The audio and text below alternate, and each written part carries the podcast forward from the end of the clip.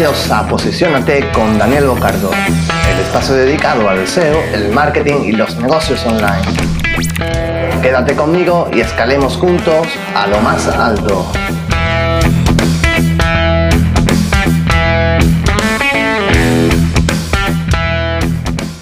Y aquí estamos, un episodio más en el que vamos a hablar de cómo hacer que tu negocio digital sea rentable, porque al final todas las empresas, todos los negocios eh, buscan la rentabilidad. Ya estemos hablando de emprendedores, de microempresas, y estemos hablando de pymes o estemos hablando de grandes empresas, incluso empresas que están en IBEX, todas buscan una cosa solo, la rentabilidad. Y claro, en el ámbito digital no es lo mismo que en ámbito offline, porque tenemos diferentes técnicas y en este caso vamos a hablar de como he dicho ya, de cómo rentabilizar tu negocio digital.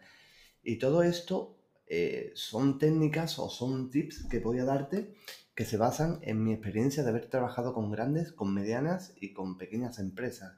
Y son cosas que se ven y que son patrones que se, que se repiten una y otra vez. Y que quede claro, eh, son patrones que se repiten en pequeñas, en medianas y en grandes empresas. Y lo primero que tenemos que tener en cuenta son los costes, porque eh, no importa tanto los ingresos, sino como los beneficios. Esa es la rentabilidad. La rentabilidad es el, gasto que hay y, y, el ingreso que tenemos, el beneficio. Es decir, qué inversión has realizado, cuánto dinero recibes por esa inversión. Por lo tanto, tenemos que estar muy atentos de los costes porque siempre en todas las empresas, y mientras más grandes son las empresas, más costes innecesarios tienen. Eh, te hablo y seguro que tú estás pensando, bueno, pues no creo que tenga ningún coste que no sea necesario, ¿no? Una herramienta, eh, tantos empleados, tantas, tantos recursos humanos, eh, tantos recursos técnicos, etc. Pero estoy seguro que si eh, te pones a, buscar bien, siempre hay por donde pegar tijerazo, ¿no? Y, ojo que con esto no estoy diciendo que, que tengas que despedir a nadie ni nada de eso, simplemente que verifiques realmente qué costes está asumiendo tu empresa que podrían ser, mm, digamos, eh, dispensables. ¿Cuál de ellos poder... la pregunta exacta es, sin estos, costes, sin estos gastos, puede vivir mi empresa, puede seguir creciendo, puede, puede estar viva. Y si la, si la respuesta es que sí, es que esos gastos, esos costes deberían de ir fuera. Eh, antes, otra cosa importante respecto a los costes es que si vamos a invertir en un nuevo, digamos, en una nueva herramienta, en una nueva estrategia, en cualquier aspecto del ámbito digital que tengamos una necesidad o que creamos que nos va a reportar unos beneficios, antes de invertir grandes cantidades, porque esto lo he visto una, dos, tres, cuatro, cinco y cientos de veces, hay que realizar pruebas a escala pequeña.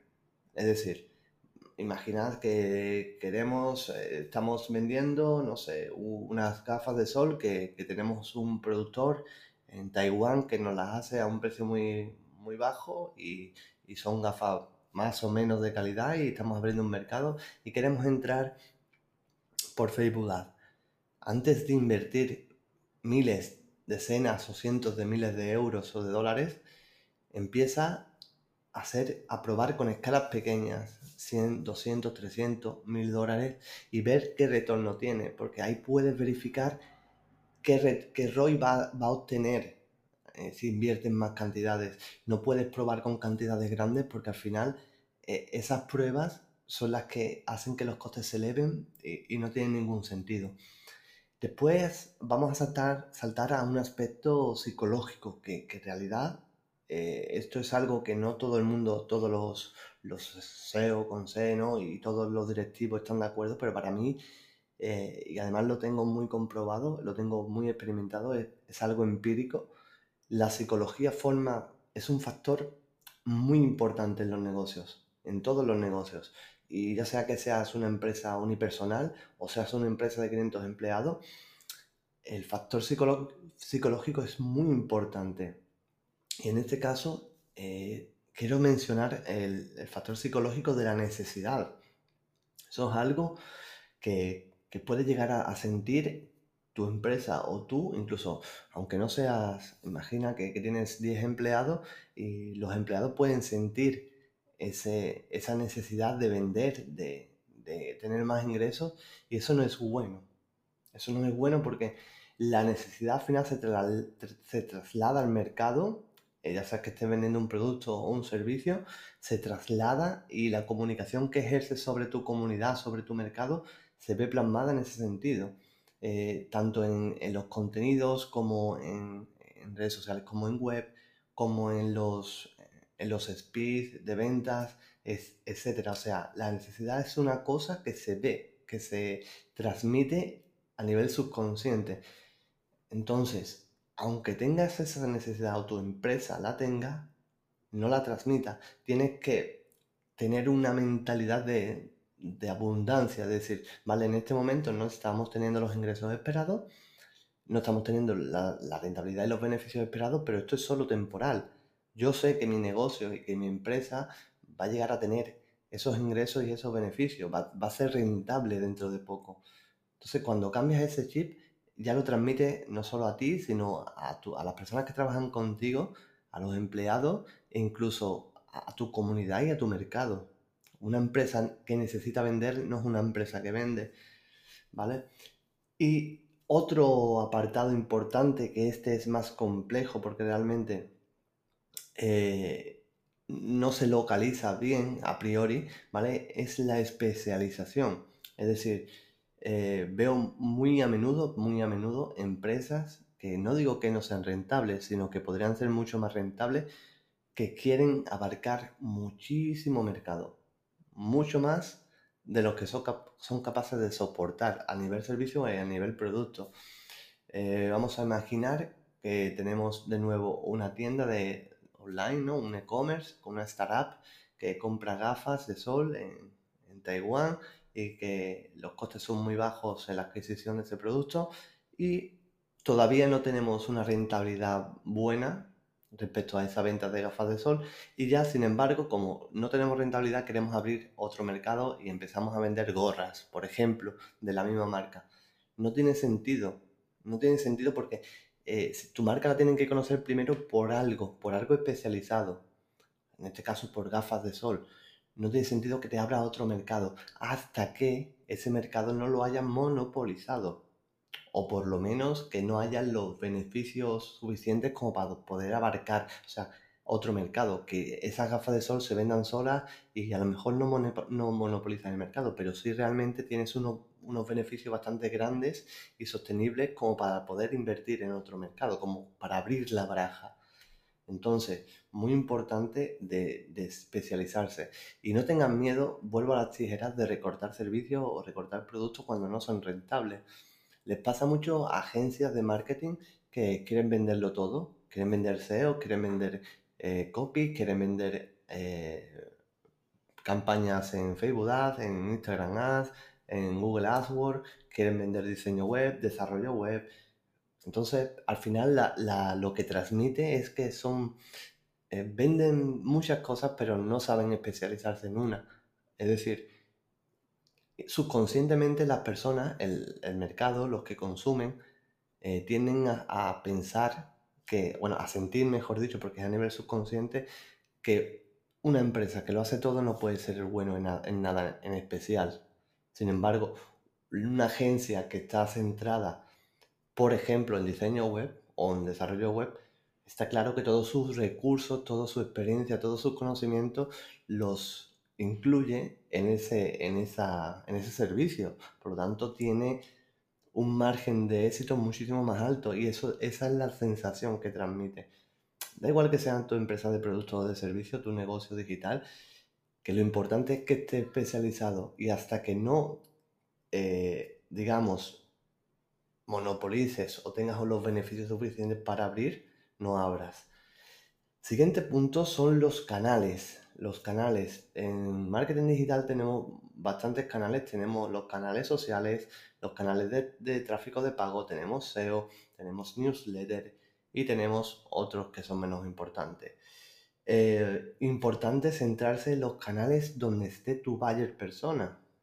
Es decir, si mi buyer persona está en Instagram, yo no voy a volcar ningún recurso en Facebook, ni en LinkedIn, ni en Twitter. ¿Por qué? Porque tenemos que centrar todos nuestros esfuerzos a donde en donde está nuestro buyer.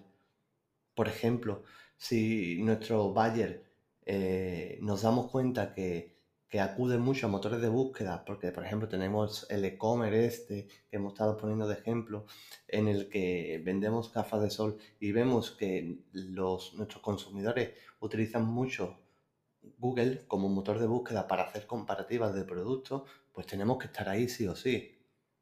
Sin embargo, a lo mejor mm, nuestro buyer no es asiduo a clicar en publicidad de Google.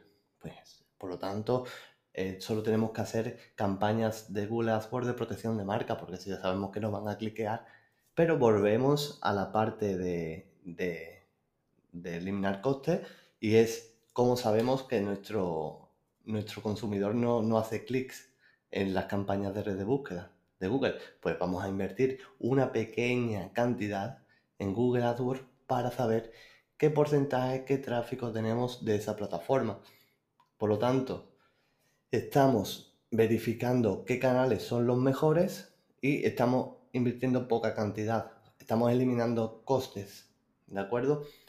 Eh, otra y por última, bueno, antepenúltima, el penúltimo tips es no obsesionarse con una idea o modelo. Es decir, eh, más que por el producto o el servicio en sí, es cómo lo vendes.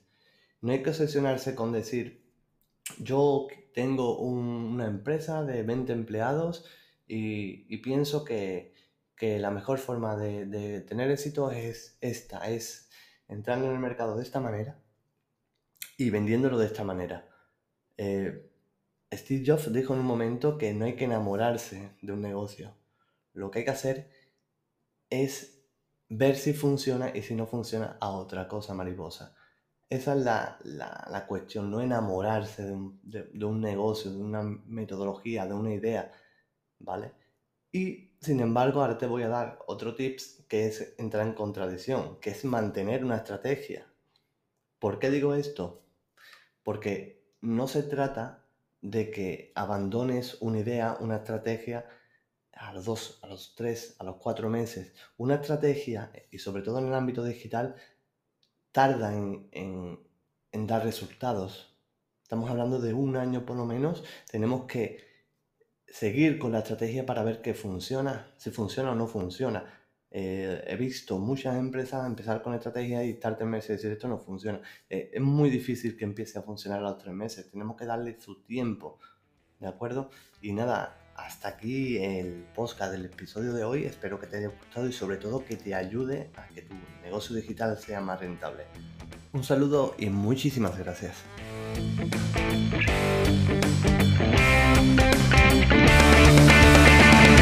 Y hasta aquí el episodio de hoy, pero recuerda que acabas de dar un paso más para posicionar tu negocio.